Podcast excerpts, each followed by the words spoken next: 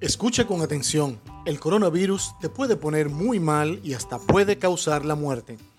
Lo primero es que evites las visitas a tu casa, sal solo para lo necesario y siempre usa un tapabocas para evitar contagiarte del virus. Evita las actividades sociales como jugar dominó, ir a las galleras y no juegues gallos en tu calle.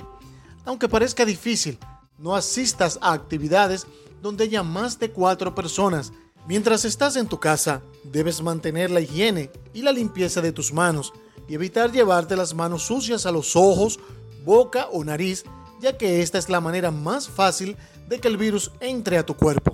Debes lavarte las manos regularmente con agua y jabón, y si tienes gripe y estornudas, debes taparte la nariz con un pañuelo desechable, el cual debes botar en la basura de inmediato. Si te cuidas, tú y tus familiares estarán bien Vamos todos a cuidarnos. Alnagague,